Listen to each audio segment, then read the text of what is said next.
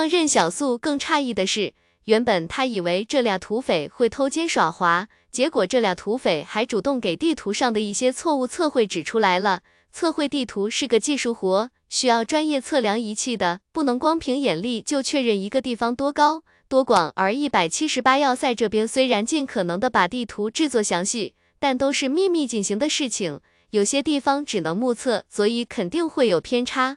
这条上山的路已经被树木封住了，你们冲不上去的。一个名土匪指着地图上的路线说道，似乎是大当家接到命令要死守定远山。所以早就提前运上去了一批补给，说只要守住三个月就给大家记功。任小素忽然问道：“山上有正规军吗？有多少人？”任小素问道：“一百多个吧。”定远山上的土匪总共有九百多。土匪说道。任小素点点头，不再说话，因为之前劫击他们的人里有整建制的宗室团级正规军，所以他得问清楚。如果这定远山上有宗室正规军，那就要小心一点了。没说这种事情，哪轮得到我们打听？一名土匪说道。我们现在可以走了吗？张小满顿了一下，挥挥手，滚吧，往西边走，不要让老子再看到你。哎哎，好了。俩土匪说完起身就跑，结果没跑两步，回头问道：长官还有烟吗？没有也行。俩土匪说道。张小满让焦小晨给俩人扔了两包烟，赶紧滚蛋。任小素忽然问道。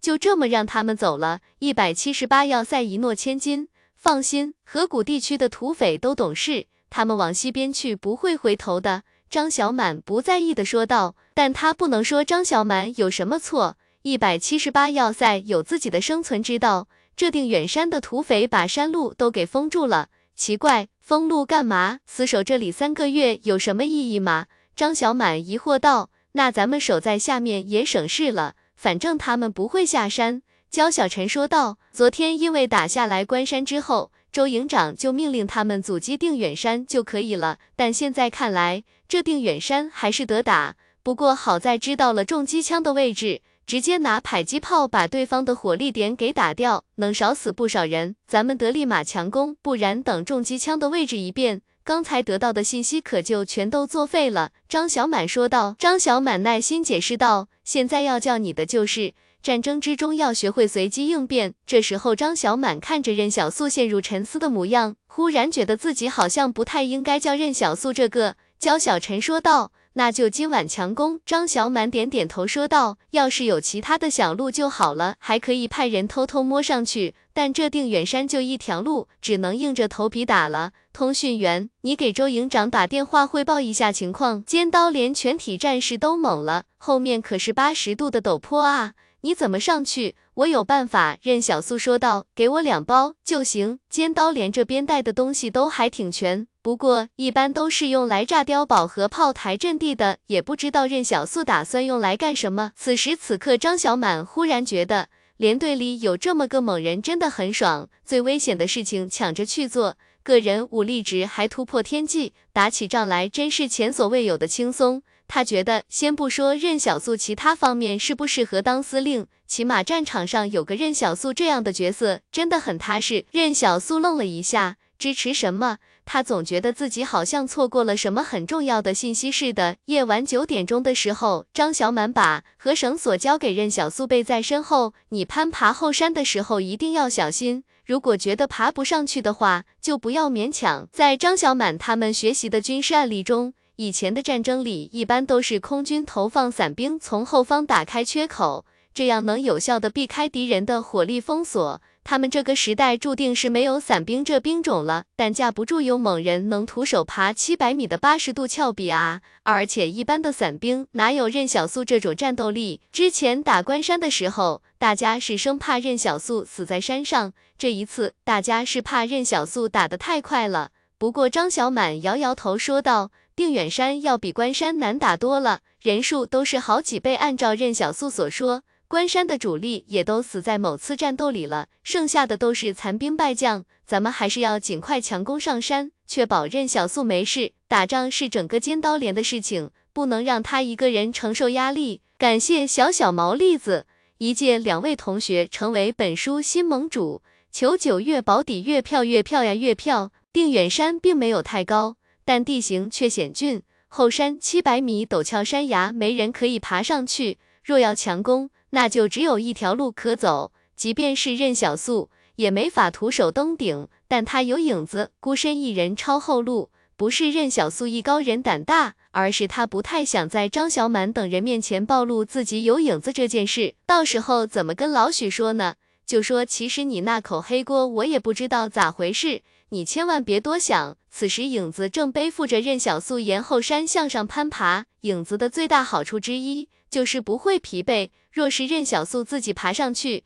就算登顶，恐怕也没什么力气继续战斗了。如果说每个超凡者对于使用能力的极限都源于自身的精神力，那么任小素在精神力这条路上还从未试探到尽头，他也不知道自己的极限在哪。只见影子在峭壁上。双手持两柄黑刀作为自己的锚点，黑刀之锋利，就算是刺入石壁也不在话下。只是需要将刀身平举，不然刀刃朝下的话，影子加上任小素的重量，会让黑刀将石壁像豆腐一样切开。当任小素从峭壁顶端悄悄探出脑袋时，他看到远处定远山匪窝空地上还有篝火正在燃烧，有人抱着枪坐在篝火旁边站岗，而后山这边一个看守的人都没有。似乎这群土匪也想不到，竟然有人如此生猛地从后山爬上来。任小素没有收掉影子，而是操控他快速摸清附近的地形，自己则是悄无声息地行走在阴影之中。但可惜的是，他的纳米机器人在那场战斗中损毁了百分之八十，如今也只能勉强护住重要部位，也不知道以后还能不能遇到杨氏的纳米战士。不过任小素不太想对杨氏下手，若是李氏突袭八十八壁垒的一千五百名纳米战士能露出来几个，也很不错啊。却见影子已经摸进一个营房里面，趁着里面的土匪正在熟睡，抬起黑刀便抹了两个人的脖子。这一切都在悄无声息中进行着。这土匪窝一个营房只有十二人，而影子抹杀这些土匪也仅仅只用了二十秒的时间。不过任小素知道这方法没法使用太多次，总会有意外发生。那茅房是旱厕，垒砌的砖墙外面只有一扇破旧的木门遮掩着，似乎是因为用来绊住木门的铁扣坏了。茅房里的人还伸出一只手来抓住木门，防止木门敞开。门上有个小孔，里面的人似乎正在透过那小孔观察外面。如果土匪窝有人来，一定躲不过这小孔的观察范围。任小素静静地走到茅舍外面，只听里面的人小声说道：“老板，这定远山真的待不下去了啊！现在已经封山，有人说关山都被一百七十八要塞给灭了。宗室在这山上藏了两门五十二倍镜、口径一百五十五毫米的火炮，足有五十多公里射程。这玩意是从宗室军备上淘汰下来的东西，放在这土匪窝已经计算过目标打击地点了。”我猜是用来偷袭一百七十八要塞前进基地用的。好的，那我去一趟他们军营，给他们说说，不能让宗室好过，以免他们坏了咱们南边的作战计划。任小素在外面听着，这旱厕里的匪窝间谍似乎正在跟人用远程通讯设备进行联系，汇报这定远山上的情况。之前两个土匪说，这山上有偷偷运上来的东西，盖着篷布，不知道谁什么。看来就是这位间谍所说的火炮了吧？看来宗室也不傻，用两门军被淘汰下来的火炮就想给一百七十八要塞一次痛击。这两门炮未必多么重要，但却能扰乱一百七十八要塞的计划，并震慑军心。按照周应龙的计划，如果只是围困定远山，那前进基地恐怕就悬了。周应龙对此有准备吗？任小素不清楚。就在此时。影子再次闯入一个营房的时候，那营房里竟然还有土匪没睡着。见到影子，便是一声惊呼，把整个定远山上的土匪全部惊醒了。旱厕里的人小声说道：“老板，我先不说了，山上好像有情况。”正说着，任小素伸手就将旱厕的门给拉开了。只是没想到，那旱厕里的人手一直抓着门板呢。任小素这一拽，竟是把里面连裤子都还没提起来的间谍给硬生生拽出了厕所。任小素用一柄手枪指着那间谍，庆氏的人，那间谍也不傻，看着黑洞洞的枪口，立马老实了。他听着不远处的喊杀声。然后再看向任小素身上尖刀连的作战服，一百七十八要塞的人，不知道为何，任小素忽然感觉对方像是松了口气似的。只是趁着任小素还没什么行动，这间谍竟是顶着枪口也要把手里巴掌大的通讯设备给摔毁。不得不说，庆氏的士兵都一个比一个硬气，顶着枪口不怕死也要毁了通讯设备。任小素说道：“不用急，你是罗兰的人。”什么罗兰？那间谍愣了一下，长官，你说什么呢？我怎么听不懂？任小素也没自报姓名，先把裤子提起来。这定远山里，你们庆氏还有多少人？任小素问道。这间谍苦笑道：“长官，我真不知道您在说什么啊！您是要攻打这定远山吗？我能给您带路。”任小素提着这间谍便来到悬崖边上，不说实话，就把你丢下去。结果那间谍看到任小素单手就能提起他来，竟是在悬崖边上直接闭上了眼睛，低声道：“兄弟们，先走一步。”那间谍到这时候也不愿意说真话，他见任小素松开了自己，便转身就跑，跑了五十多米，没见任小素开枪，竟又回头看向任小素：“好人一生平安。”说完才继续往没人的阴影里跑去。直到这时候也没说出自己的身份，只是任小素听到“好人一生平安”的时候，总感觉这六个字并不是一句简简单单的感谢，而且他确实认同罗兰这个朋友。此时整个匪窝都乱起来了，任小素没有深入战场，却感觉一枚枚子弹正在击打在他的身上。忽然间，一枚子弹打在了影子的脑门上，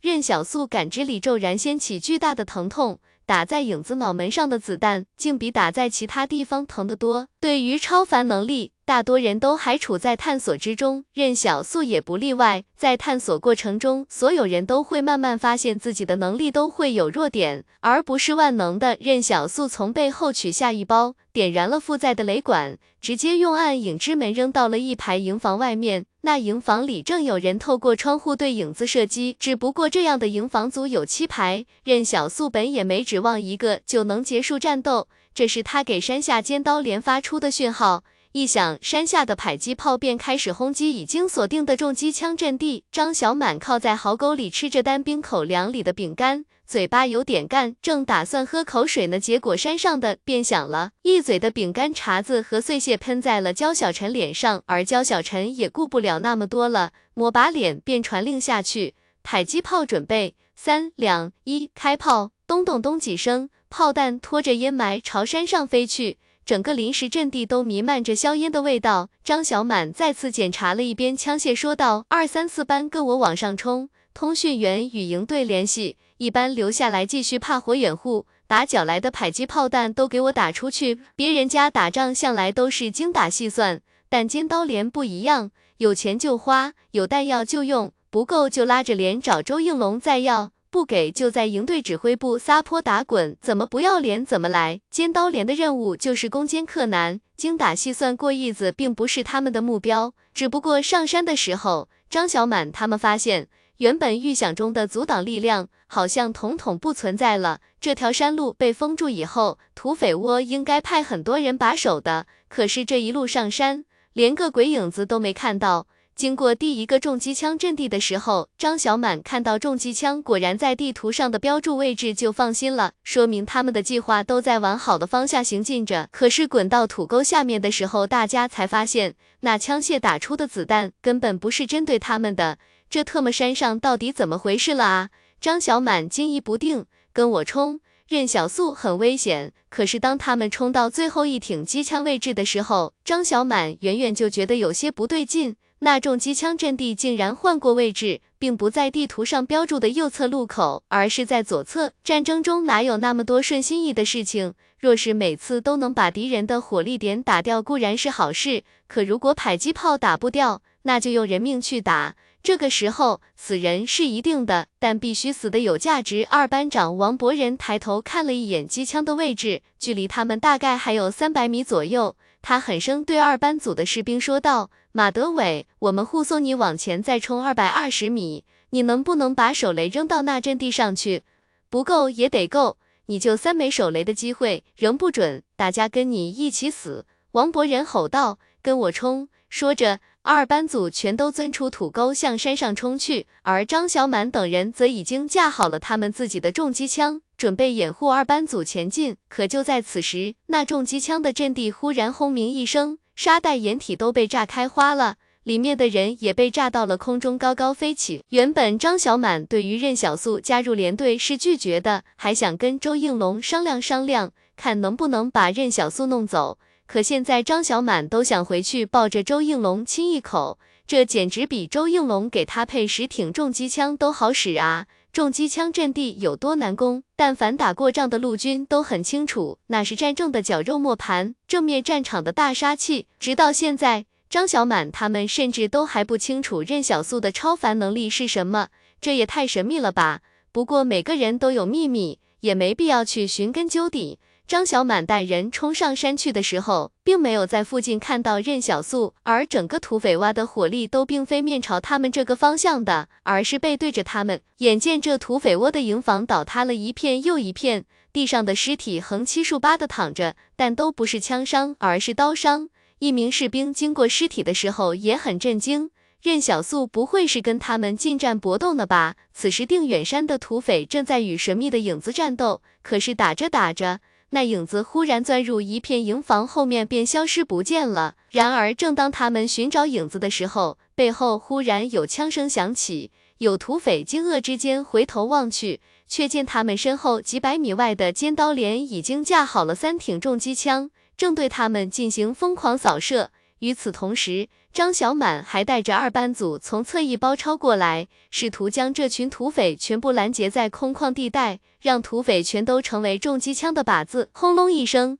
这群刚刚躲入废墟掩体后面的土匪被炸上了天，而张小满也在侧翼完成了简单的阻击阵型。张小满从未体验过如此畅快的战斗，仿佛所有隐患都被人消弭于萌芽之中。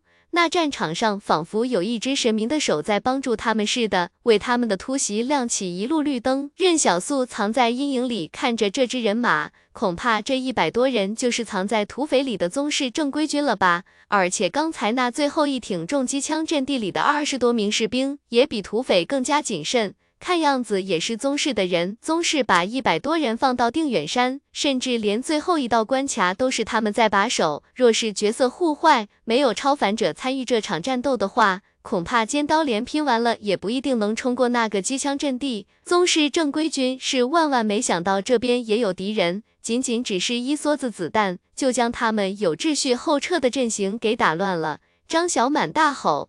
火力点前移，压着他们打。任小素牛逼。北方，周应龙正带着整个前锋营构筑防线，以保证后方前进基地可以顺利建成。此时，有士兵忽然跑到周应龙面前，低声说道：“营长，尖刀连张小满请求通讯，把电台拿过来。”周应龙趴在一个小山坡上说道。等通讯员背着电台靠近后，周应龙接过电话，便劈头盖脸的对电话说道。让你好好阻击定远山的匪窝，你瞎折腾什么？你们现在是不是困在山腰上了？在那稳住别动，我派二连去支援你们。周应龙是真担心张小满在冲动之下把尖刀连蛇损在定远山，结果电话里面张小满忽然打断周应龙的话：“营长，我们把定远山给打下来了。”周应龙这一晚上还没过去呢。这就打下来了，谁家大山头不得好几天，甚至长达几个月的围攻都可能。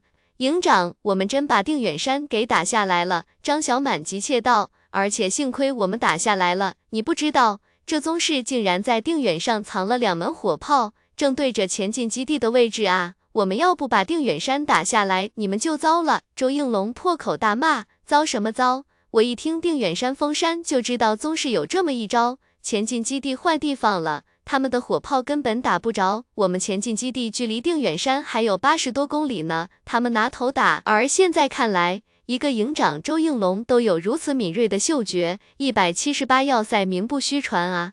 任小素自知在行军打仗方面是远远不如对方的，起码他也是听到间谍联系庆事。才意识到定远山上有远距离射程的火炮。这时，周应龙声音放缓了一些：“伤亡多少人？”通讯电台对面陷入了沉寂。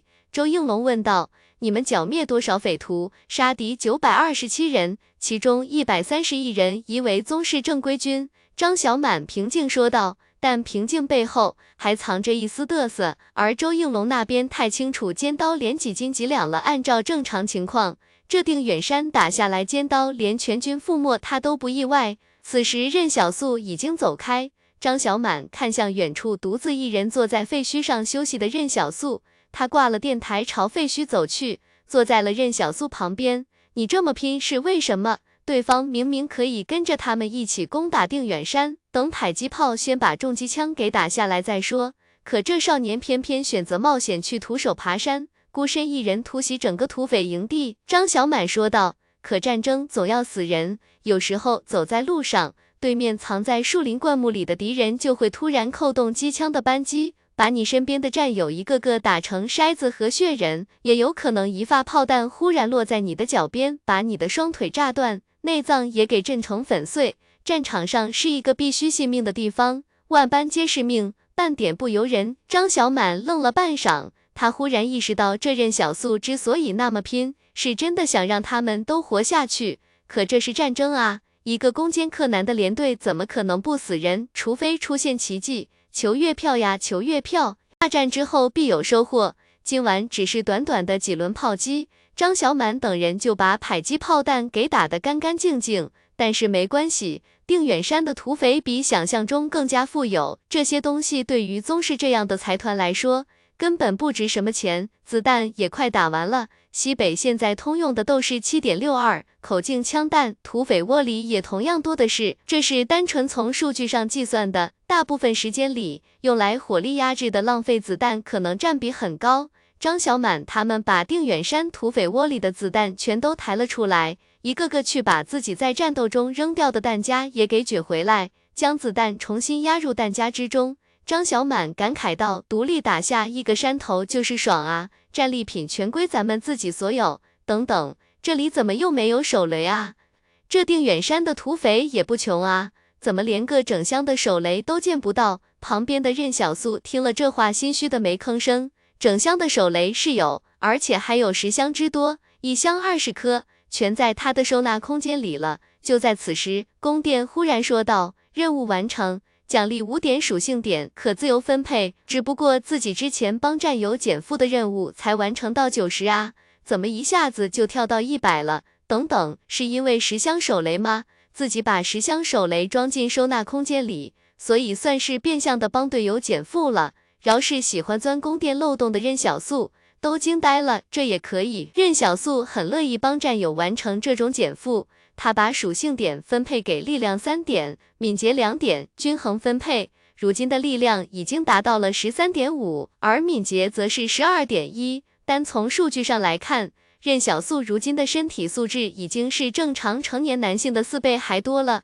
例如崔成这个持续三十秒的技能，就是属性双双突破十的时候产生的。也许每过一个坎儿，都会产生质变。下山的时候，尖刀连里的每个人都满载而归。如果不是拉不动那两门火炮，恐怕张小满要把火炮都给拉去前进基地。一般情况下，战场上遇到这种移动成本较大的攻击型设施，都是选择直接摧毁，而不是费尽力气把他们带走。下山路上，忽然有战友经过任小素身边的时候，说了声谢谢。然后若无其事的继续往前走去，紧接着越来越多战友经过任小素身边的时候，都说了一声谢谢。任小素愣了一下，这一次他甚至没有要求过大家说谢谢，但每个战友的感谢很真诚。仅仅这一下，任小素就收获了一百多个感谢，感谢币一下子变成了四百多。然而一场战斗之后，任小素收获的绝不只是十箱手雷、五点属性、一百多个感谢，还有战友的信任。任小素看着前面正在下山的战友们，默然无语，然后专门放慢了脚步，等一等身后还没说感谢的那些战友，一路向西北方向前进。周应龙命令尖刀连先去前进基地与前锋营会合，等后方部队在前进基地完成集结，然后根据张司令的下一步作战计划来决定去哪。当尖刀连跋涉八十多公里进入前进基地的前一刻，所有尖刀连战士还都累得跟狗一样，狗都没他们累，主要是扛的东西特多了。然而进入前进基地的一瞬间，张小满等人全都昂首挺胸。容光焕发的傅饶和林平安俩人，甚至还把肩上缴获的火箭筒给高高的扛在肩上，看起来呀多威风就有多威风。任小素好奇道：“连长有必要这么样吗？”张小满不乐意了：“你不懂，咱尖刀连打了胜仗，一百多人剿灭俩山头，现在整个集团军估计都通说这事了，咱得支棱起来，让他们瞧瞧咱尖刀连的威风。”任小素有点哭笑不得。明明进军营前还在喊累死了，累死了。就在此时，周应龙的大嗓门响起：“特么的把，给我放一边去！老子还以为你们来攻打老子营部来了。”说着，周应龙围着尖刀连转了一圈。当他看到担架上的七个伤员时，便吼道：“卫生员呢？过来把伤员抬走！”“不用，不用。”尖刀连里的伤员赶紧说道：“我们的伤马上没事了。任小素给我们涂了药。”任小素发现，这周应龙虽然嘴上嚷嚷的厉害，但见到尖刀连的第一反应就是先看看连队里伤亡情况，然后给伤员治伤。尖刀连的伤员都急了，任小素，你给营长解释解释啊！我们伤真的没事了，这要是被抬走，接下来的战斗可就没他们什么事了。兄弟们在前线打仗，他们在卫生所里躺着，这叫什么事？周应龙专门查看了一下伤员的伤口，无一例外都是枪伤，有个倒霉的伤员则是被榴弹碰撞后的碎片击中，而且黑曜之下的伤口已经开始结痂了，好像真的不是太严重似的。伤员们为了不被抬走，甚至还跳下担架蹦了蹦，表示自己跟没事人一样。旁边的张小满早就骂起来了：“你们几个特么的没事，为什么不自己下来走路？”伤员乐呵呵笑道。能少走点是一点。之前抬过他们的尖刀连战友都骂起来了，几个孙子太缺德了啊，真不要脸。此时周应龙问道：“你们把定远山打下来，就伤了这么点人？”周应龙都给气笑了，瞎在这拍什么彩虹屁？给我滚去写战斗报告去！张小满等人脸色一下就黑了。营长，我们尖刀连可是战斗功臣啊。现在前进基地应该好吃好喝的招待着，而不是让我们写什么战斗报告。咋的？周应龙斜睨着张小满，要不要我再亲自给你倒点酒？却见周应龙一脚踹在张小满屁股上，给我滚去写报告！每场战斗都必须写报告，这是惯例。一方面是总结战斗里发生的细节，另一方面则是总结战斗力的失误和教训，以免以后再犯同样的错误。可是张小满他们这群糙汉子最烦的就是写战斗报告。尖刀连的糙汉子们全都窝在刚刚搭好的帐篷里，围在张小满身边。这时，张小满拿着本子和铅笔看向任小素：“任小素，你，我是流民，我不识字。”任小素说道：“哦。”张小满悻悻地低下头。不过他马上琢磨出不对来了，张司令选的接班人能特么不识字？张小满咬着铅笔的末端。极力回忆着战斗细节，感觉也没怎么用力，敌人就输了啊！想了半天，张小满都不知道该怎么写这份报告。主要是这场战斗里面的主要功劳全集中在任小素一个人身上了。确实是这样，任小素，这报告还是得你来写。你要真不识字，就你说着我写。张小满说道。关键是我们都不知道你怎么把定远山匪窝给搅成那样的，而且。这可是天大的功劳一件，这份报告递上去，你立马升职，这样不好吧？张小满为难道？那我们多不好意思，我们不能干这种事，没啥不好意思的。任小素说道。算了，我来写吧。这时候，任小素一把夺过张小满的本子和铅笔，洋洋洒洒的开始编战斗过程。把战友一个个写得英勇无比，智谋超群。写完之后，任小素把报告递给张小满，拿去给营长吧，功劳是大家的。对于任小素而言，他如今对一百七十八要塞也并没有太多归属感，只是要借助一百七十八要塞的力量去找宗室报仇，所以功劳什么的对他来说并不重要。在报仇之后，他就要远走中原寻找小玉姐、颜六元等人了，并没有打算在一百七十八要塞当官啊。到了这时，尖刀连全体都已经认可任小素了，不再有人排斥。之前任小素害他们跟二连打一架的事情，也被一群汉子抛到了九霄云外。只是周应龙要这份战斗报告，本身就是想看看任小素到底厉害在哪里。他很清楚定远山能近乎。无伤的打下来，功劳一大半肯定都在任小素，也想看看司令选中的人到底是个什么样。周应龙不乐意的看向张小满，你还敢贪下属功劳，信不信老子毙了你？张小满委屈巴巴的说道。这报告是任小素写的啊。周应龙陷入沉思，一个少年人一点都不贪功的嘛。张司令到底选了个什么样的接班人啊？一群老战友之后肯定会问他，任小素在他手下当兵。这人到底怎么样啊？结果周应龙身为营长却回答不上来，这算怎么回事？张小满诚实道：“报告营长，我也没看到。滚！在前进基地的日子并没有想象中那么舒服。早晨六点二十的时候，任小素就听到帐篷外面的起床号吹响了，然后所有人按作战序列集结，开始跑操。很快，整个前进基地外面都响起了口号声。不过起床号响了之后，焦小晨躺在行军床上就睡不着了，这号声一响，总觉得不干点什么，就像少了点啥一样。还有跟我一样睡不着的吗？军用帐篷里大家稀稀拉拉的回应，要不跑步去，你也睡不着了，能睡着才见鬼了。说着，任小素就看到一班组的所有人都起身穿衣服，他也跟着起床。出帐篷便发现二班组、三班组、四班组也出来了，连医疗兵韩明磊和炊事员李星成都不例外。张小满乐呵呵笑道：“大家很不错嘛，咱们尖刀连虽然打了胜仗，但是大家都不能骄啊，训练还是要坚持的。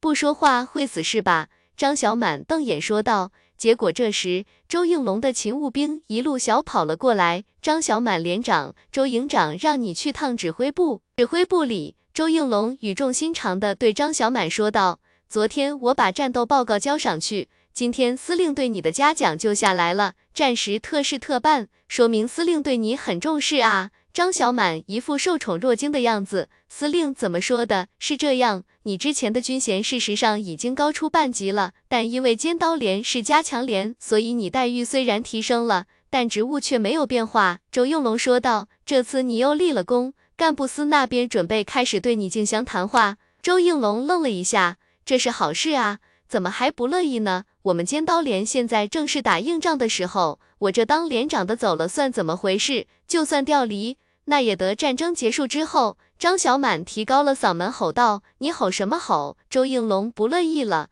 现在就是初步问问你的想法，本来就是好事，让你给整成什么了？周应龙算是没脾气了。例如张小满这样不愿意升职，甚至宁愿降职也不愿意离开连队的情况，恐怕也就他们一百七十八要塞的部队里会有了。不过周应龙说道：“那你就当好你的捐雕连连长吧。”这事跟任小素没啥关系，你们连的授勋嘉奖已经下来了，全连三等功，唯独没有他。这下子张小满真的愣住了，他原以为调走他是为了给任小素腾位置，虽然他寻思着任小素升迁也不会这么快，可结果却反过来了，全连受嘉奖，唯独任小素什么都没有。行了，司令的想法咱们琢磨不透，你先回去吧，晚上进行授勋仪式。周应龙摆摆手。连长挨营长对了吗？焦小晨问道。总感觉你有心事啊。张小满说道。因为打下定远山和关山，司令决定给我们每人一个三等功，这是好事啊。焦小陈乐开了花，指不定咱们尖刀连打完仗全成军官了。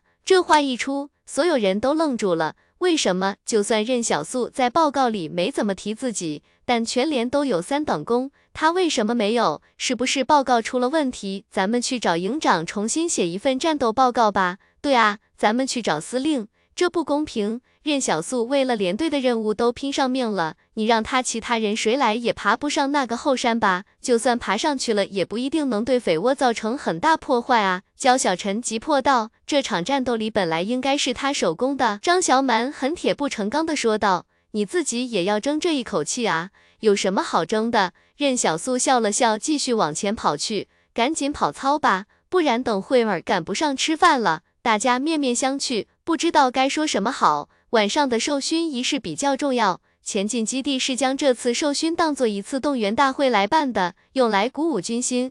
我不信司令不是那种人，他能听进去建议的。焦小晨否定道：“反正我会签名的，这个功劳必须给任小素。任小素不争，我们替他争。”张小满说道：“行，那我来写，你们签名。”一群糙汉子低头琢磨怎么写这封抗议信，也真是为难他们了。张景林笑了笑：“不是刚说要给他们记三等功吗？有什么好抗议的？让他们进来吧。”其他将领小声道。那司令，我们先出去。不用，张景林摇摇头，都听听咱们尖刀连的小兄弟要抗议什么。张小满、焦小晨等士官被带进了指挥营帐。张景林笑道：“说吧，咱们首战告捷的功臣想要抗议什么？”我，张景林点点头，看了抗议信，信的落款还有尖刀连全体士兵的签名。他说道：“你们的意思是，你们伪造了战斗报告？你张小满、焦小晨冒领军功。”张小满咬咬牙道：“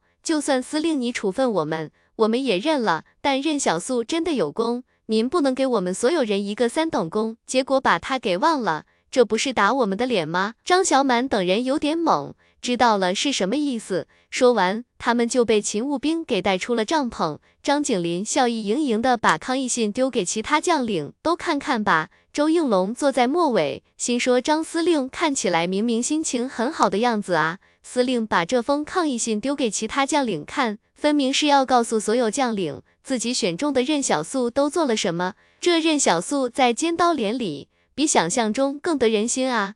如果你自己是一束光，那就终究会遇到那黑暗雷云背后的其他光明。指挥营帐里的各个作战序列将领们传看着那封联名抗议信，信里的内容大概就是说明了，在夺取定远山的战斗里，任小素徒手爬上后山，对土匪进行突袭，居功至伟，所以大家对三等功受之有愧。而且张司令不给任小素三等功的做法，实在是有失公允。张景林笑了笑，你心里打的什么算盘，我能不知道？行了，不用试探我，我不生气。那就好，周应龙嘿嘿笑起来。还是司令您大度。此时忽然有作战旅的旅长疑惑道：“周应龙手下的尖刀连是出了名的滚刀肉，这任小素刚去尖刀连没几天吧，就有这样的凝聚力了。”坐在末尾的周应龙顿时牙疼了，还是司令套路深啊，到最后啥都没给，结果各个作战序列的将领都已经知道任小素已经在尖刀连站稳了脚跟，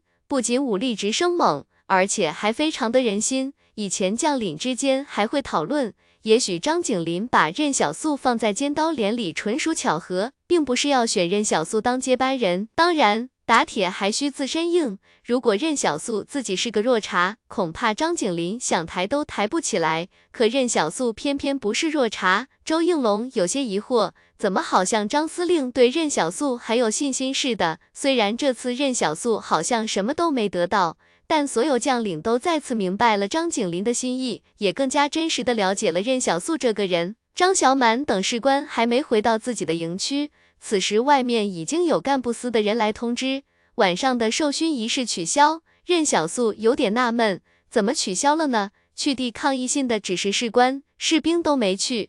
任小素旁边的尖刀连士兵都没说话，还是干部司的人说道：“你们连的士官去找司令抗议不给你三等功的事情，觉得对你不公平。司令追究你们编造战斗报告的事情，把他们的三等功也给取消了。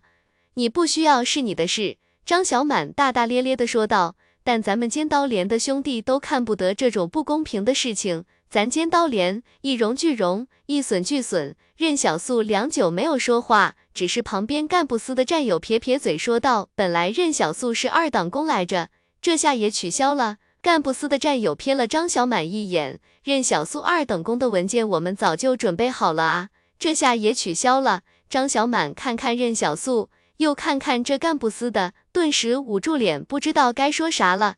干部司的战友乐了：“行了，你们也别急着沮丧，指挥部那边交代了，这次三等功算是给你们扣着。”等你们再立功了，给你们一起算。”干部司的战友说道。但全集团军都知道，你们现在是首战告捷的功臣，该给你们的少不了。而且定远山的战利品，司令允许你们全都留下。张小满顿时就喜出望外。战利品这种东西，向来是要交到军需处再统一调配的。等到在打仗的时候，尖刀连又是一夜回到解放前了。等到干部司的人走了之后，任小素很认真的对张小满等人说了一声谢谢，大家的心意我记在心里，谢谢你们，谢啥啊？张小满摆摆手，要不是你。咱现在不少人都回不来了。任小素看着这群西北的糙汉子，不知道为什么忽然有点期待和他们继续并肩作战。神川镇距离前进基地大概七十公里的距离，在前进基地的东北方位，那里并没有什么人居住。只是灾变前的一座小城市留下来的一座废墟，如今却变成了宗室最南边的一个防御支撑点。一百七十八要塞急迫想要把神川镇打下来，是因为那里距离前进基地太近了，防止宗室在那里架设超远射程火炮，把前进基地纳入攻击范围。张小满拿出地图看了一眼，据说神川镇里有很多楼房还保存着，非常适合架设重机枪。而且里面还有宗室新建的防御工事和碉堡，这场巷战并不是很好打啊。巷战又称城市战，一般情况下的巷战都会短兵相接，甚至会出现贴身近战的情况，敌我彼此混杂，犬牙交错，危险性极强。你不知道哪个黑洞洞的窗户里就会忽然伸出一支枪口来，然后开始收割生命，不能让装甲旅掩护吗？焦小晨皱眉问道。不行，张小满摇摇头。前进基地的功能还没完善，装甲旅不能贸然行进纵深路线。一时间，就算是尖刀连这群不怕死的流氓，也心中悬起愁云。战争从尖刀连打下关山的那一刻就开始了，没有什么正式的宣战，第一声枪响就是战争的号角。攻打神川镇对于整个战争来说，只是一个很小的插曲。与尖刀连一同前往神川镇的，还有二连与三连。那里不是尖刀连可以独立作战的地方，与之前面对的土匪截然不同。按照张小满所说，这些宗室正规军的军事技能并不比一百七十八要塞差多少，相差的唯有经验，还有在战场上的应变能力，以及脱敏训练所包含的内容。有些宗室新兵看到翻出的肠子与断掉的腿会呕吐、恶心，会恐惧、害怕，但一百七十八要塞的老兵不会。这是干什么？任小苏问道。张小满抬头看了他一眼，写遗书。遗书。任小苏愣了一下。当然，明面上说是让大家有什么想说的话就写下来，如果回不来了，就由事务司帮大家把信送给家人，算是交代一下后事。如果回来，就可以去事务司把信要走。张小满解释道：“我们都管这玩意叫遗书，没什么不吉利的。”张小满摇摇头。上战场的人就应该看淡生死。其实我们刚开始也不理解，但跟一百七十八要塞外面的敌人打了那么多次，遗书都写了好几封，早就麻木了。那你这是写给谁的？任小素好奇道。写给我爹娘。张小满说道。还有我媳妇儿。你瞅你这话说的，我都快三十岁了。张小满乐呵呵笑道。还不能讨个媳妇儿了？任小素有点尴尬。他自己脑子里没这方面的概念，所以还以为大家都跟他一样单身呢。想想也是，张小满都混到连长了，年纪也不算小了，还行吧，马马虎虎。回家有口热饭吃。张小满一边写信一边说道：“幸福吗？”任小苏问道。张小满乐呵呵抬起头：“你小子是思春了吧？怎么对这事这么感兴趣？我这么给你说吧，我只有一年的幸福婚姻生活。”那感觉还不错啊，任小素说道。任小素，张小满忽然问道：“你不写信吗？”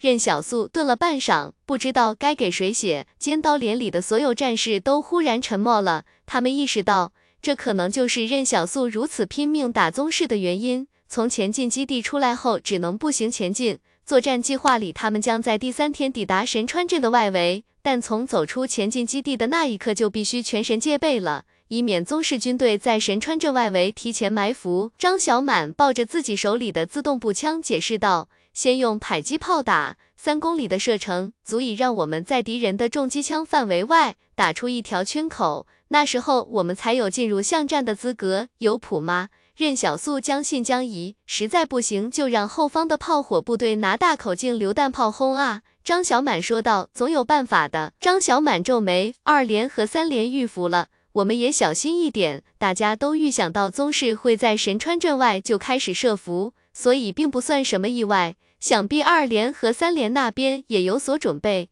他们前方也忽然传来了枪声。但枪声还很远，张小满他们下意识的躲到了路旁的树后，可是却没有子弹打过来，只是尖刀连继续向前行进了几百米，却依然没有到想象中的敌人，连一点枪声都没有听到，不对劲啊！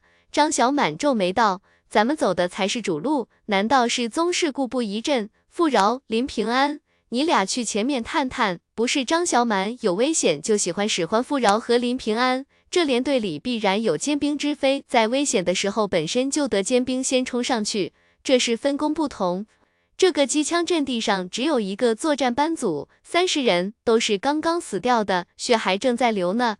林平安补充道。张小满狐疑的看向任小素，你干的不是？任小素摇摇头，我人不是在这站着呢吗？也是啊，尖刀连的战士们也有点猛，谁帮咱们把这机枪阵地给打了？而且还是用刀抹脖子，这得是超凡者才能做到的吧？尖刀连的战士们都不是傻子，这是摆明了就像是任小素干的啊！可他们又没有什么证据。说实话，大家现在连任小素是什么能力都还不知道呢。张小满再次试探任小素，真不是你，真不是我。任小素无辜道，都是些炮灰啊。焦小晨说道，看来宗室是想用炮灰先来消耗我们，意料之中。张小满说道：“神川镇里的敌军不会少，保守估计也有上千人。不过好消息是，现在我们遇到的大部分敌人应该很弱，射距都掌握不好的那种。”事实上，张小满他们的怀疑是正确的。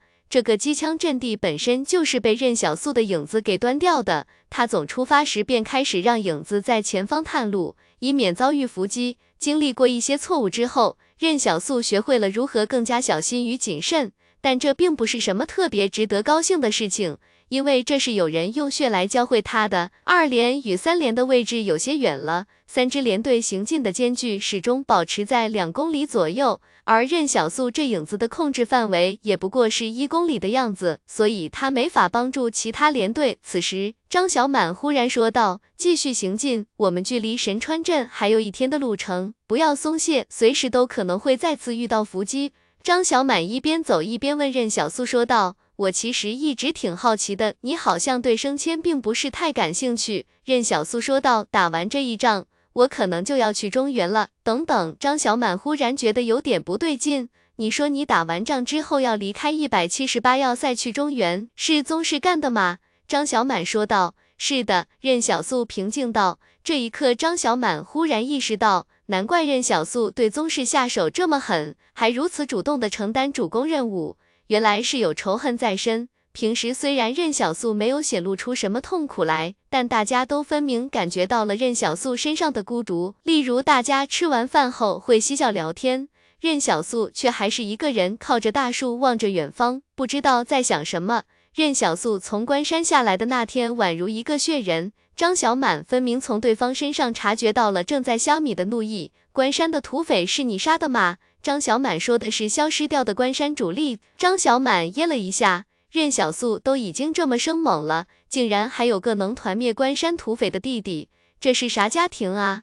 当然，任小素也没过多解释。可是你走了，司令不就白安排你来军刀连了吗？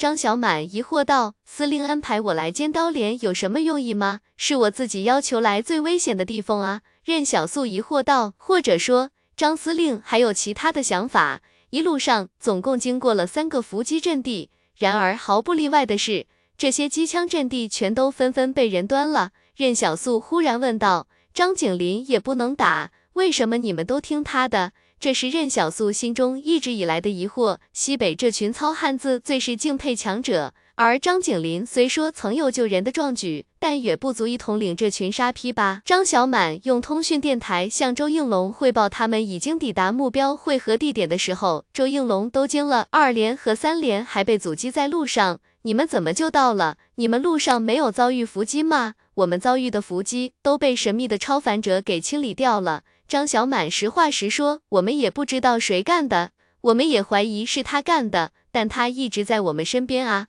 张小满说道。营长，我们用不用去支援一下二连和三连？不用，连队都有自己的行进路线，计划不能乱。周应龙说道。他们那边压力也不是很大，只是耽误一些时间罢了。伏击的敌人并不是老手，你们先熟悉地形，做好攻克神川镇的准备。等二连和三连与你们会合，前锋营其他作战序列也在后天抵达。周应龙说完就挂了通讯。张小满指挥道：“一班组、二班组和三班组先休息，四五六班组跟我一起做简易防御工事。”防止神川镇的敌人出来偷袭。任小素透过密林望着远处的神川镇，只见那废弃的城镇高楼早就倒塌了，剩下的都是残败的二层小楼。张小满在一旁说道：“人类赖以生存的钢筋混凝土也敌不过时间的侵袭，只要没有翻新重建，高楼就会在二百年内倒塌。五百年后，这里将不存在任何建筑。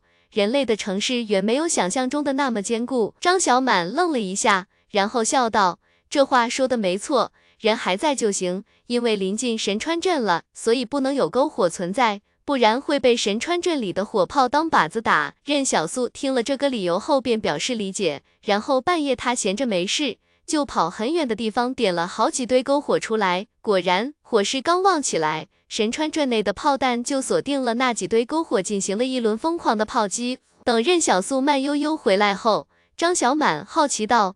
你干嘛去了？哦，任小素解释道：“你不是说点篝火会吸引炮击吗？我点篝火去了。我想着能浪费他们点炮弹也不错。这神川镇里的军队是孤军，肯定没有弹药补充的，说不定就能减少一些伤亡呢。”而张小满寻思着，也不知道任小素这脑回路是怎么长的。中秋快到了，月饼买了吗？神川镇这边的炮声是非常激烈的，任小素点的篝火足有七堆之多。神川镇里的宗室士兵也不管三七二十一，轰了再说。其实战场上是很混乱的，很多时候军官连仔细思考的余地都没有，见到敌人就打是常态。只有少数将领能够在混乱中冷静思考，而他们也将从战争中脱颖而出。有些则成为了天下名将。要知道，作战计划是三支连队汇合之后再做突破，一支连队根本不可能把神川镇打下来的，伤亡必定十分惨重。二连和三连两边不约而同的联系后方周应龙，希望他能阻止尖刀连莽撞。虽然尖刀连刚立过功，打下一个山头，可行军作战最怕的两件事，一件事是太怯懦。另一件就是太膨胀。后方周应龙一听说前线情况，立马就急了，赶紧找来通讯员联系尖刀连，只希望战斗里还能联系得上。结果通讯很快接通了。周应龙急迫道：“你们开始攻打神川镇了！张小满，你特么是不是疯了？不是说让你们等二连和三连一起吗？你们尖刀连要是损失惨重，我拿你是问？”周应龙愣了一下：“你确定那炮声是怎么回事？”此时，周应龙拿着电台上面的通讯电话，还能听到对面的炮火声。张小满耐心解释道：“我给任小苏说，我们现在很接近神川镇了，所以不能点燃篝火，不然会被当作靶子。结果他就去很远的地方点了好多篝火，说要消耗一下神川镇的炮弹。对啊，任小素呢？”张小满环顾四周。竟是都没看到任小素的人影，只是他看着远处忽然又亮起一堆篝火来，便麻木道：“又去点火玩了吧？”只是这一次，神川镇里面的宗室部队也发现不对劲来了，渐渐停下了炮击。可张小满等了大半夜，也没见再有篝火亮起，同时还没见任小素回来。天快要破晓的时候，任小素回来了。张小满凑上去闻了闻，此时仍旧能闻到任小素身上的硝烟味道。你去干嘛了？我看二连和三连迟迟不来会合，就去帮帮他们。任小素解释道。张小满神情一滞，他发现自己还是低估了任小素的生猛程度啊，竟然还有余力去帮助友军。张小满看了任小素一眼，任小素此时正蹲在灌木丛后面，悄悄打量着远处静悄悄的神川镇。张小满也没多说什么，他朝着二连和三连的方向迎去。你们怎么才来啊？二连和三连疑惑道。你们昨天没遇到伏击吗？遇到了啊。张小满说道。一挺机枪要是能难倒我们尖刀连，那我们就把尖刀连的名号让给你们得了。你们打那个机枪阵地很轻松吗？二连长不乐意了，他们挖了壕沟，迫击炮都很难对他们造成什么有效杀伤。张小满，你也别急着嘚瑟，我们还不稀罕你们尖刀连的名字呢。这二连长和三连长不知道的是，尖刀连行进过程中连活着的敌人都没接到过。但这并不耽误张小满把嘲讽拉满。这话一出，给二连长和三连长差点气得吃不下饭。不过这就是一百七十八要塞的风气，只要你能打，说话再硬气都没关系。二连和三连那边气归气，但心里都服气，并且休息的时候满脑子想的都是怎么在神川镇里把面子争回来。知道了，几名士官说道。连长的任务不光是要指挥战斗，还得知道自己该在什么时候给队员泼泼冷水。打仗是要人命的事情。绝对不能上头。结果二连长这边刚给队员泼完冷水，就听隔壁张小满大嗓门说道：“大家晚上攻打神川镇的时候，千万不要急，功劳什么的让给二连和三连一些也没事，毕竟友军嘛。咱们尖刀连不能把功劳全给占了，是不是？当然，战前互枪是很正常的事情，大家都是经历过多次战斗的老兵了，知道上战场后如何摒弃自己的情绪。”张小满和二连、三连打交道也多了，不然他也不敢战前乱说话。二连长回头望向尖刀连方向，此时他忽然发现任小素独自一人坐着闭目养神，连队里有人小声嘀咕道：“那个就是任小素吧？据说打定远山的时候，他徒手爬上了七百米的峭壁。”焦小晨听到二连这边在议论任小素，随口说道。凌晨的时候，任小素回来说帮你们去了。你们不是在问谁帮你们打下的机枪阵地吗？就是他。二连长愣了一下，焦小晨不会在这种事情上说谎。听说他是超凡者吧？他的能力到底是什么？一时间，整个驻地的所有士兵都有意无意的朝任小素那边打量过去，心中都冒出同一个念头：这就是张司令选中的人吗？难怪司令会选他。夜里三点钟。这是正常人最容易犯困的时间，但张小满并没有侥幸的认为敌人会在这时候睡大觉，只是夜色掩护下，他们更容易突破敌人的机枪阵地而已。张小满带着狙刀连悄悄地往前摸去。他们不能贸然逼近神川镇，因为那里一定有机枪在窗户后面等待着。而张小满则在距离神川镇的二点九公里极限距离上架设迫击炮，打算打掉神川镇最外围的建筑。他们不需要迫击炮造成多么厉害的杀伤，只需要把建筑打垮，打成废墟，打成天然的防御掩体，让士兵有机会靠近神川镇就行。张小满想了想，说道。每个带窗户的房间都有可能成为敌人的阵地，那我们把房子都推平不就行了？任小苏说道。张小满都乐了，你说的倒是容易，怎么推啊？那得浪费多少炮弹？任小素不说话了，他在犹豫要不要拿蒸汽列车直接碾压过去。疼是肯定的，但感觉这种方式会非常有用，毕竟那些老旧的建筑根本扛不住蒸汽列车的冲撞。不过任小素想了想，他并不是只有这一种进攻方式，还是先保守一点比较好。毕竟蒸汽列车冲撞建筑，搞不好会让他疼得再次吐血。这时候，焦小晨在旁边说道：“连长，我们这边准备好了。”张小满看了一眼二连他们那边，然后小声说道：“除了焦小晨他们在这里用迫击炮掩护，其他人跟着我往前摸。焦小晨，你记住了。”千万不要让神川镇里的敌人重新在外围组织起有效防御，给我狠狠的打。所以焦小晨这迫击炮打得准不准成了关键。焦小晨有点为难，连长，这距离也太远了，而且我这一开炮，对面的火炮肯定就要打过来了，我也得换地方啊。那我不管。张小满说道，我们的命就交到你小子手上了。身后传来迫击炮发射的声音。尖刀连如今六架迫击炮，同一时间将炮弹击打向神川镇。发射之后，焦小晨焦急大喊：“快跑，快跑，换地方再打！”整个尖刀连的士兵都猴精猴精的扛着迫击炮筒就跑，生怕神川镇的火炮把他们当做靶子。不会，张小满说道。焦小晨最擅长的就这事，全军都没人比得过他。寻常迫击炮是绝对不会这样运动作战的，因为换一次地方就得调试半天角度。但焦小晨这一手绝活，让他们尖刀连有了流窜作业的资本。之前好多作战序列来挖焦小晨来着。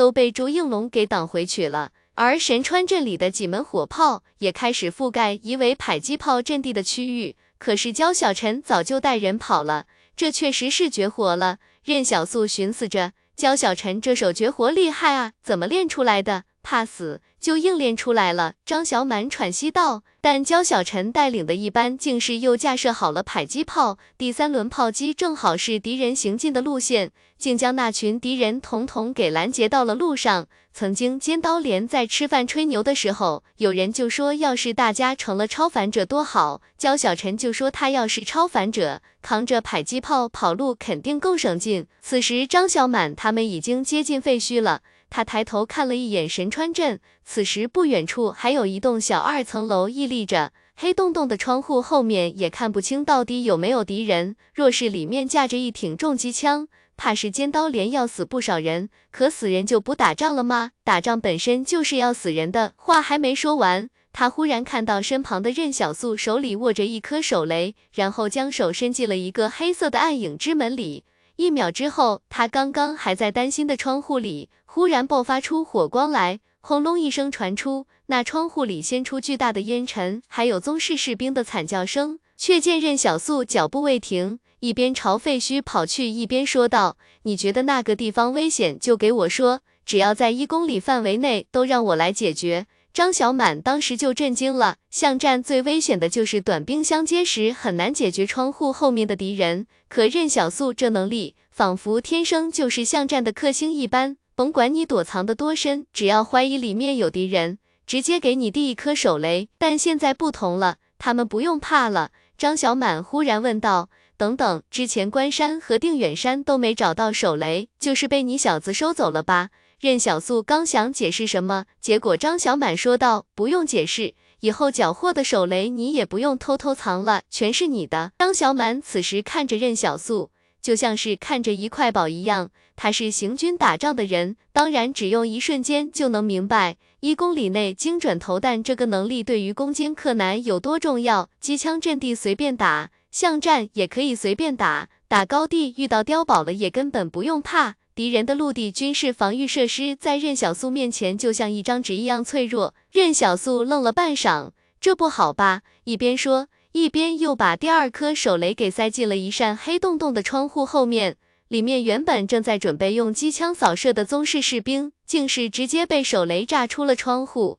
这时张小满好奇道：“小素，你这手雷都是存在哪里呢？我都没看见你身上有手雷啊，这算是一个能力还是两个能力？”说实话，任小素自己觉得这解释是非常不合理的，毕竟暗影之门没有开空间这功能。然而超凡能力这玩意。就连超凡者自己都未必了解，糊弄普通人的话，编的再不靠谱，对方也得信啊。毕竟都超凡能力了，还讲什么逻辑？任小素原本在土匪窝里就攒了十多箱手雷，一箱二十颗，而尖刀连士兵自己携带的手雷时，一人三颗标准。这是一百七十八要塞军需处配发的一个尖刀连，一百八十四人，除去留在后方的一班组，前线还有一百五十四人。手雷多达数百颗，尖刀连就这么鬼鬼祟祟的行进在废墟之中。但凡遇到可能躲着敌人的地方，张小满都会提醒任小素远远的给炸掉。隔壁同样在向神川镇渗透的二连和三连，眼睁睁的看着尖刀连把他们甩在了身后。二连和三连的任务是负责在尖刀连两翼进行掩护，可这眼瞅着尖刀连一副完全不需要掩护的样子。整个神川镇到处都是手雷声，让人惊奇的是，尖刀连竟是连个像样的敌人都没遇到。整个神川镇保留下来的建筑纵深有六公里，而尖刀连只用了半个小时的时间就向前突进五百米。原本计划半个月才能打下来的神川镇，怕是两三天就要被尖刀连给杀穿了。不过张小满也没有贪功冒进，两翼的敌人还在，若是二连和三连没法跟上进度，那他们很可能被敌人包围在这神川镇里，所以还是跟另外两个连队汇合一下才好继续往前推进。张小满振臂一呼，竟是忽然改了路线，朝着二连那边支援过去。任小素负责炸人，他们则负责给任小素进行火力掩护，并且确保他们经过的每个建筑里的敌人全都死亡。恶心的不是大一场硬仗会死多少人，而是因为自己的疏忽大意，害死了战友。前者是不可抗力。后者却是态度问题。二连这边还在为一个路口窗户后面的机枪犯愁呢，忽然那窗户里面就炸开了，连敌人带机枪被一起炸出了窗户。二连的士兵嘀咕道。他把巷战当成什么了？这么来去自如。等到凌晨的时候，尖刀连、二连、三连终于在一栋空旷的建筑内汇合。楼上是尖刀连的士兵架好了正机枪警戒，而楼下张小满则和二连长、三连长开会，把你们手里剩下的和手雷都交给我们吧。三连长则是在担心，我们都藏在这个建筑立面，万一敌人要是一炮打过来，咱们不是被一窝端了吗？放心。张小满气定神闲地说道：“神川镇上的火炮都已经被我们尖刀连端了，扯什么淡呢？”二连长黑着脸，火炮阵地距离这里最起码还有七百米，你告诉我你是怎么打掉的？二连长心说：这张小满好不容易把他们凑一起，原来是为了索要军械。此时他们已经向神川镇内部推进了两公里左右。北边还有不少敌人，要有不少硬仗得打，所以张小满让任小素计算了一下手雷的数量，发现还不够。三连长眼睛转了转，忽然说道：“张小满，你老实说，要这手雷干嘛用？刚才我看你们人还没到，敌人的机枪就被打掉了，这到底是怎么回事？”二连长还是不愿意把手雷都给你们了，我们还怎么？张小满忽然打断道：“徐海琛。”你可想清楚了？现在这是战争，战场上的机枪子弹不长眼，是你们二连的任务重要，还是你手下士兵的小命重要？再说了，把手雷给我们，让我们尖刀连去开路，攻下神川镇的任务一样能完成。张小满乐呵呵地竖起大拇指，行，二连硬气。说完，张小满转头看向三连长，三连也这么硬气吗？三连长被噎得难受。张小满，你少特么得了便宜还卖乖！感谢冷色标爱两位同学成为本书新盟。任小素怔怔地看着数百颗手雷摆在自己面前，一时间有点不知道该说什么才好。二连长徐海琛看着张小满说道：“你给我记住，把手雷全部给你们，那是想要减少我们二连和三连的伤亡。你们可别拿了手雷孤军深入，不然就算你们尖刀连立再大的功，我也要去司令那里告你一状。”该打硬仗的时候就打硬仗，但如果有更好的选择，他们绝对会优先保存自己部队的有生力量。放心，放心。张小满笑道：“咱都是兄弟部队，我们怎么可能干出那种事情来？来来来，任小素，赶紧把这些手雷给收起来，等天一黑，咱们就继续向前推进。”以前老许给他说，一百七十八要塞是不一样的。那时候任小素心想，不都是壁垒吗？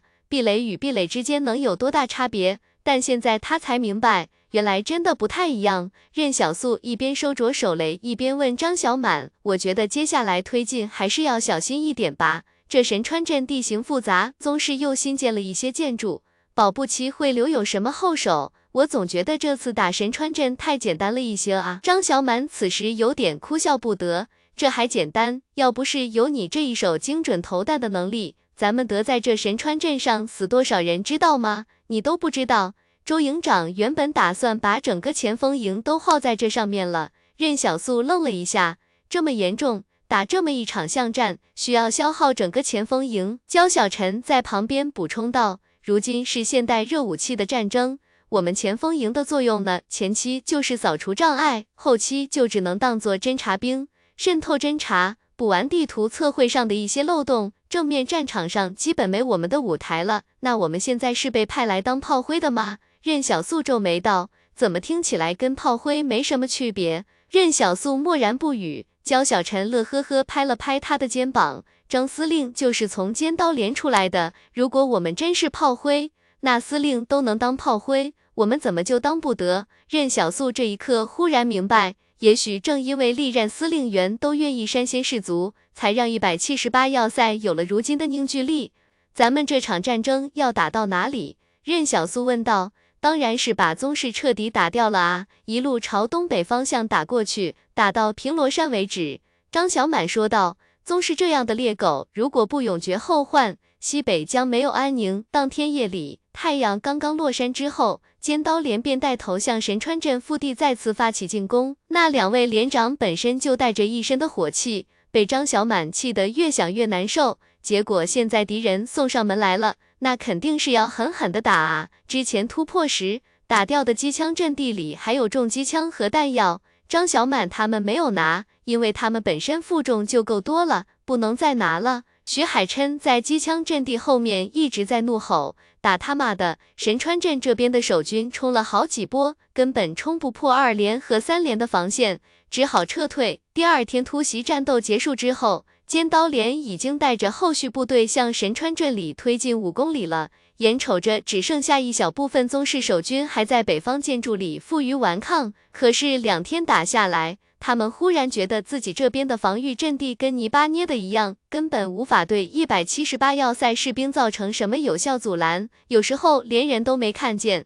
火力点就被手雷给打掉了，打的也太憋屈了啊！按照原定计划，他们将在神川镇消耗掉一百七十八要塞整个前锋营，可结果是前锋营只来了三个连队，就把神川镇这边给打穿了，而现在那一个个黑洞洞的屋子。原本是守军的防御壁垒，现在却变成了任小素的靶子。第二天晚上，张小满给营长周应龙汇报战况的时候，周应龙都感觉有点麻木了。之前他给张景林说，请司令再多给他一些时间，这样才能安安稳稳的把神川镇给打下来啊！战争是容易让人疲惫的，在战场上就连睡觉都睡不安稳，这种精神消耗也只有真正的战士才能扛住。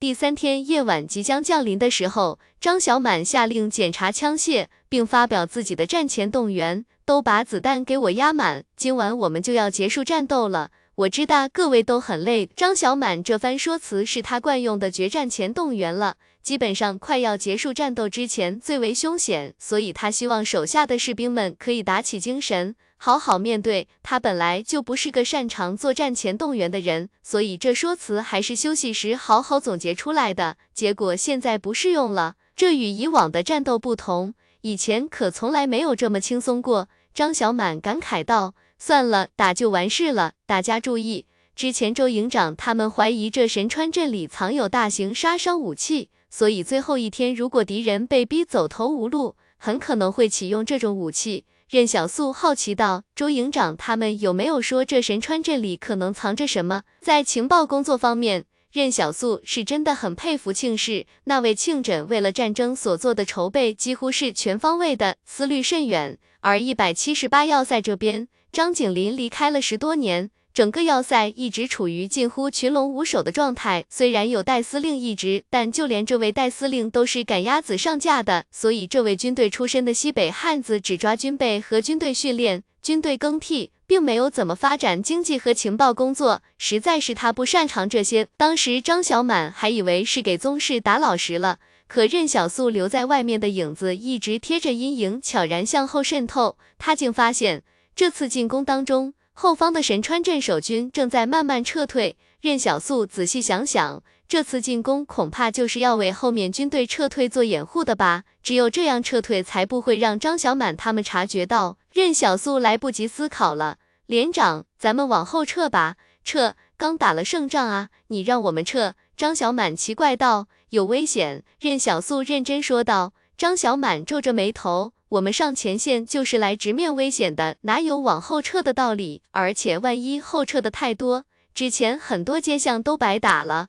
你怎么知道他们撤了？你人不是一直在这吗？张小满挥挥手，都打到这里了，不能撤。之前能打下来，咱们以后照样能打下来。任小素急切说道：“咱们撤吧，万一宗室直接用炮火覆盖神川镇呢？怎么可能？”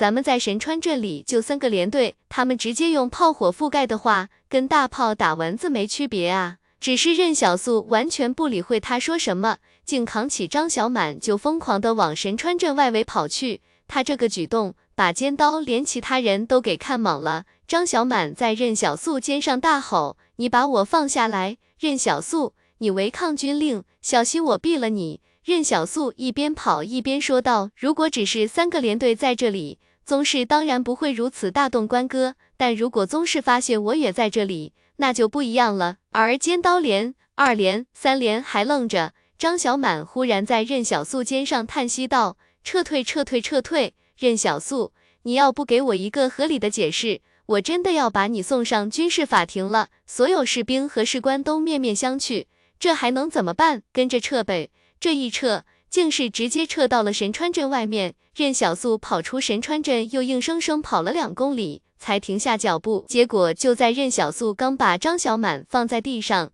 尖刀连所有士兵便看到神川镇方向忽然爆发出巨大的火光，还有远远便能听到的爆炸声。即便隔着好几公里，大家都能感觉到地面在颤动，不是火炮覆盖，事实上也根本不用火炮覆盖，而是神川镇守军留下的炸药将整个废旧城镇都纳入了火海之中。他没再追究任小素扛着他离开的事情。此时，尖刀连、二连、三连的所有士兵都望着那片火海，心有余悸。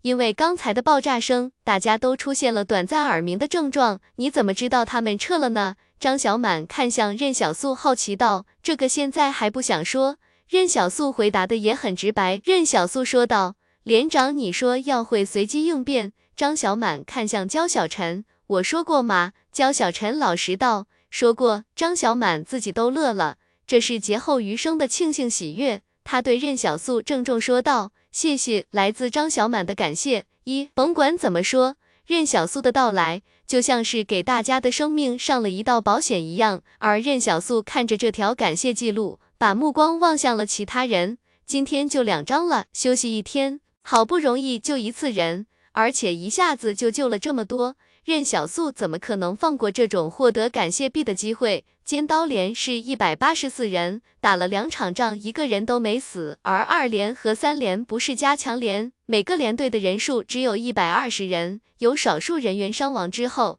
任小素这一次救下的人足有三百九十七人。张小满，二连、三连，大家就没有见过脸皮这么厚的人。虽然是救命之恩，可主动让人道谢还是太诡异了吧？难道是什么特殊的心理需求吗？他们又不知道任小素需要感谢币，只当任小素是有什么怪癖呢？任小素计算着感谢币的数量，他赫然发现三个连队加起来三百九十七人，而这次感谢币直接就收入了三百九十七人，竟是没有一个违心的。忽然间，任小素发现自己以前那些费尽心思赚感谢币的套路都太弱了。只有真正诚心的救人，才会更容易获得感谢币。张小满忽然问道：“任小素，我记得你刚才路上说过一句话，大致意思是，因为你在这里，所以宗室也许会不惜代价动用火炮覆盖这里。什么意思？你跟宗室有大仇吗？”任小素想了想，回答道：“我也就随口一说，不用当真。而这次巷战里，他虽然多次使用暗影之门。”但见过这能力的人应该都死了，所以宗成应该还不知道他还活着的消息吧？如果宗成知道任小素还活着，恐怕会寝食难安吧？宗成一定非常希望弄死他，就像他有多么希望弄死宗成一样。通讯员连通了周应龙那边，周应龙木然问道：“怎么打下来了？”之前周应龙老是惊讶于尖刀连的生猛，而现在他已经习惯了。张小满说道：“神川镇已经被毁了，不知道宗室往神川镇里埋设了多少炸药，把整个神川镇都炸天上去了。”周应龙是个打仗的行家，他一下子就能听出这是里面的凶险。不过张小满平静回应道。我们及时的发现了敌人的动向，全都跑出神川镇了。周应龙感觉自己这一天天的听汇报战况，跟玩心跳一样。以前打仗也特么没有这么刺激啊。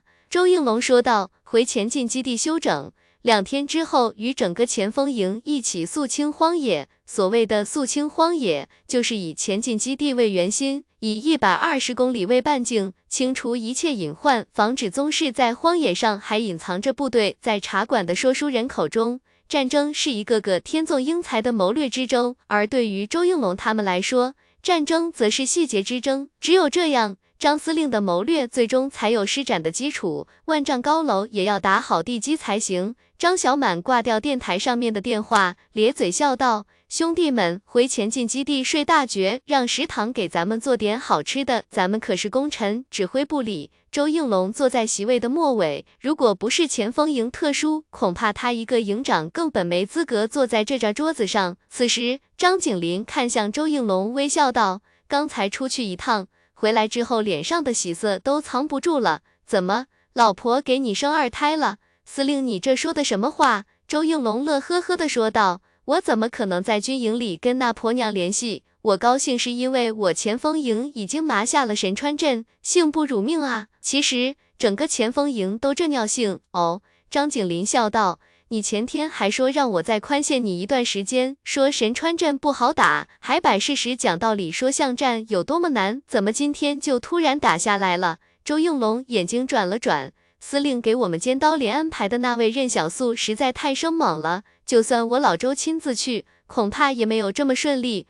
那小子的超凡能力，可以在一公里内打开一扇暗影门，这能力仿佛专为巷战而生似的。周应龙夸道：“隔着一公里，一颗手雷就能废掉一挺机枪，神了！”张景林对旁人笑道。这周应龙之前还对我说不想要任小素，看起来太瘦了不能打，结果现在估计有人跟他抢，他也不会放了。而旁边一群将领心说这特么周应龙真会拍马屁，知道司令想听任小素的事情，就专挑任小素的英勇事迹说。不过大家知道周应龙肯定说的是真事，不然周应龙也不敢在张司令面前撒谎。有人忽然说道，光有能力也不行啊。品行怎么样？张景林之前在会议桌上把任小素塞进了尖刀连，就等于是明确表态了，而且是把任小素放到聚光灯下照亮了，让大家看。司令之选，若不能服众，若不能身先士卒，那张景林也不会勉强。只是张景林既然做出这样的选择，那就不怕大家挑茬。当时张景林想的是，让任小素当学堂先生，不会耽误学生。如果任小素只是个普通人的话，他也没想过要把任小素拉进这个权力的漩涡里。可就算他不拉，任小素自己也走进来了。一百七十八要塞需要的不是一个好人，然而也不能是坏人，更不能是一个穷兵黩武的莽夫。张景林环顾身边一圈将领时，赫然发现竟是没有一个堪称妥当的选择。其实任小素现在也不是最佳人选。但张景林觉得那少年骨子里有一股劲，只要有那一股子劲儿在，就值得他张景林期待一下未来。不过这些将领都觉得任小素这少年是走了大运，被张景林选中。可张景林却在思考，任小素未必愿意留在一百七十八要塞。说实话，他光听战况了，哪有空关注什么人品不人品啊？对他周应龙来说，能打胜仗就行。张景林用手指敲了敲桌子，胡杏之、柴志龙，你们两个的装甲旅和步兵旅需要尽快抵达前进基地了。我给你们三天时间。傅红，你工兵营需要在半个月之内赶赴黑石河，搭建好渡河浮桥。尖刀连回到前进基地的时候，张小满先跑去临时食堂吆喝了一番。林玉泽，林玉泽人呢？负责临时食堂的林玉泽满面笑容的走了出来。哟，这不是战斗英雄张连长吗？准备一些好菜，兄弟们从前线回来还饿着肚子呢。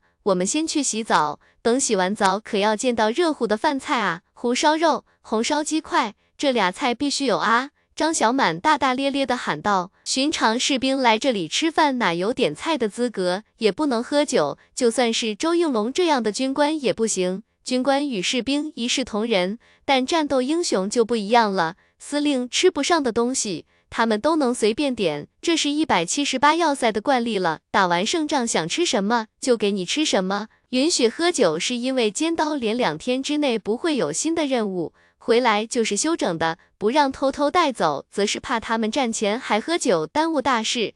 张小满从食堂出来。走路恨不得都撇着外八字，肩膀也要狠狠的甩起来，要多嘚瑟就有多嘚瑟。隔壁工兵团的士兵看到他，便笑道：“张小满，你特么的快要拽上天了。”结果话刚说完，张小满屁股上就挨了一脚。他回头看到周应龙，便立刻陪笑道：“营长，您这几天可好啊？”周应龙黑着脸，少在这丢人现眼，滚去洗澡。哎。好累，张小满转身就跑。前进基地是可以洗热水澡的，这里的设施比想象中要更加齐全。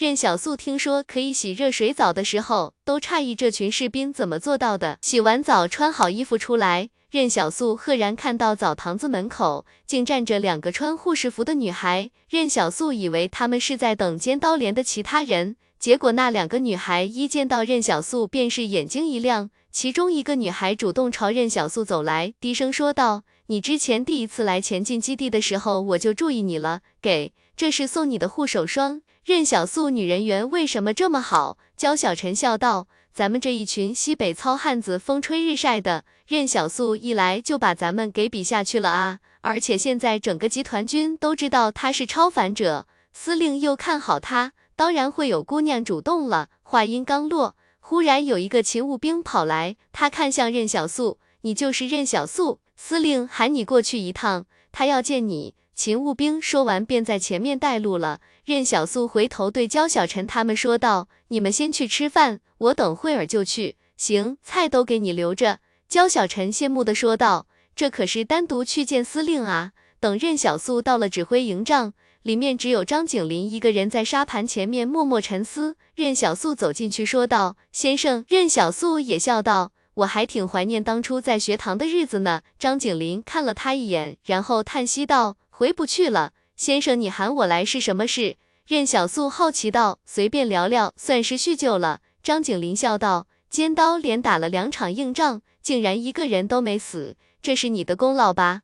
你可知道，想要在战场上带着一支连队不死人有多难？张景林问道。我知道很难，知道很难，甚至会受伤，还非要这么做，这是愚蠢。张景林平静道。任小素沉默片刻，说道：勇敢也同样如此。张景林听到任小素这么说，忽然就笑了，说得好，勇敢也同样如此。其实他不知道，对于任小素来说。让尖刀连的战友们全都活下来，甚至已经成了任小素复仇过程中的一个执念。它代表着任小素还有没有资格去守护一些东西，所以他甚至将带着尖刀连活下去，当做了自己的一个任务。只有尖刀连完好无损，他才有资格去中原寻找亲人朋友，带着他们在这乱世中继续活下去。我在你身上看到了矛盾与挣扎。张景林平静说道。与我年轻时一般无二。那时候，所有人都让我拿起枪，说战场上只需要会开枪的汉子，不需要什么老石子医疗兵。有些时候，我也会怀疑我的坚持是否正确，我是不是也该拿起枪与他们一起冲锋陷阵？结果呢？任小苏问道。坚持就是坚持，无所谓正确不正确。张景林说道。不要自我否定，人生就应该如同蜡烛一样。从头燃到尾，始终光明。任小素默然念叨这句话，人生就应该如同蜡烛一样，从头燃到尾，始终光明。张景林笑道：“灭了宗室之后，打算去哪？去中原。”任小素笃定说道：“去把小玉姐、颜六元他们找回来。”张景林又问道：“还回一百七十八要塞吗？”不确定。任小素没法回答这个问题。你应该已经知道我为什么安排你去尖刀连了。我不会拦着你去中原，但如果你想守护点什么，一百七十八要塞一定是你最好的选择。这时候，任小素忽然想起来，她这会儿刚洗完澡出来，还没吃饭呢。等任小素到食堂的时候，张小满都已经快要喝麻了。任小素坐在一边吃着大家给他留好的菜，只是留的菜格外多。似乎生怕任小素吃不饱似的，张小满拉着任小素要喝酒，结果任小素死活都不喝。张小满见实在劝不动任小素，立马转头找别人去了。焦小晨赶忙把张小满推到一边去，笑骂道：“特么的想老婆了啊！”有人一边喝酒一边对张小满笑道：“你老婆嫁给你，真是一朵鲜花插在了牛粪上。”张小满的酒劲儿稍醒，不乐意道。他要是鲜花，那牛都不拉屎了。此时喧闹的食堂里，任小素就像是一个局外人。他要带尖刀连活下去，那是他的执念。但时至今日，他依旧很难对尖刀连有完全的归属感，对一百七十八要塞也同样如此。食堂的负责人林玉泽抱着胳膊看尖刀连嬉笑打闹，他对旁边的大厨笑道：“瞅见没，这是咱集团军的战斗英雄，现在就打了两场小战役，全是他们打的。”而且都打赢了，林玉泽把目光转向任小素，只见任小素默默的吃饭，仿佛这身边的喧嚣始终都无法影响到他一样。他是不是就是那个任小素？不是传说任小素是个打仗的绝世猛人吗？听说神川镇能打下来，一半功劳都是他的。这少年细皮嫩肉的，看着也不像啊。然后林玉泽等人目瞪口呆的看着张小满，扑通一下跪在地上。眼瞅着都要给任小素磕头了，这特么人要是喝多了，真是啥事都能干出来啊！任小素这边饭都还没吃完呢，赶紧拉住张小满，你特么可别再喝了。只是他刚拉住张小满，旁边的尖刀连战友也全都过来敬酒，谢谢任小素的救命之恩。这群西北汉子们喝多了之后，说谢谢那都不带停的，一口气说七八个都不费劲，还每个都是真心实意的。任小素都在寻思着要不要以后往空间里收点酒了，没事就找这群尖刀连的战友喝一顿。宫殿说道：“感谢币数量已达到解锁武器支线权限，是否解锁？”此时宫殿里忽然亮起豪光，宫殿的圆形墙壁上有一座陈列柜上，一处原本笼罩着黑雾的长方形格子渐渐明亮起来，里面的黑雾也逐渐散去。任小素朝格子看去，那长长的陈列格里赫然摆放着一杆堪称巨大的黑色狙击枪，但他没想到，竟是一杆狙击枪。更令他诧异的是。如同黑刀一般，影子的背上也再次出现了一杆狙击枪。那些原本不相关的能力。最终好像都会结合在一起，产生化学反应似的。两杆黑狙，两把黑刀。当狙击枪从黑雾中显现出来的时候，任小素内心里已经明悟了这狙击枪的用途：有效射程二千八百米，无需装填子弹，连子弹都是凭心意具现的，甚至可以根据心意来更换燃烧弹、穿甲弹类别。所谓有效射程，就是在日常的射击中。如果不是射击特定的位置，根本无需考虑弹道的下沉问题。若是有更精准的计算和更好的枪法，就算打更远也不在话下。例如狙击枪最远有效射程是二千三百米，但最远击杀记录却是二千四百七十五米。一般情况下，狙击子弹大致分为几种。白色、红色、绿色、黄铜色、橙色等等，其中以颜色不同来区分普通铅弹、穿甲弹、燃烧弹、夜光弹的类别。但这黑狙配的黑头子弹是什么东西？感谢上天风，你隔壁王哥两位成为本书新盟，好人一生平安。狙击枪对于任小素来说是个很新奇的东西，他很喜欢狙击枪，不然之前也不会找杨小锦学习了。如今虽然有超凡者，但狙击枪的威力依然是大部分超凡者都无法忽视的。那枚黑色的狙击枪子弹到底有什么用？任小素现在还不得而知，毕竟他也没机会尝试，只能是之后到荒野上了再说。当天，连任小素扛战友回营房的事情也成了前进基地里的趣谈。晚上，张小满他们醒来后还是晕头转向的，只不过听说是任小素挨个把他们扛回来的之后。连声跟任小素道谢，小素啊，谢谢你把我们扛回来，以后我们绝对不这么喝了，太多人了，不喝酒哪来的这么多感谢币？是不是？在喝酒之前，感谢币只有八百多枚，喝完酒之后，解锁一轮武器竟然还剩五百多枚感谢币。任小素都想给张小满说，要不大家也别去战场了，天天喝酒得了。解锁狙击枪之后。宫殿已经再次发布了第三件武器的支线任务，而这次需要一万枚感谢币才能解锁。忽然间，周应龙走进尖刀连的营房，他闻到营房里的酒味，便皱起眉头来。张小满，你给我滚起来！尖刀连所有人都从床上爬起来，规规矩矩的在过道上站成两排。周应龙踱步巡视着士兵，你瞅你们都喝成什么样了，还有点当兵的样子吗？周应龙都给气笑了。喝完酒说话就不用喊报告了吗？你跟我说话要加长官两个字。张小满愣了一下，说道：“报告，本长官是战斗功臣。”轰隆一声，周应龙直接一脚把张小满给踹翻了过去。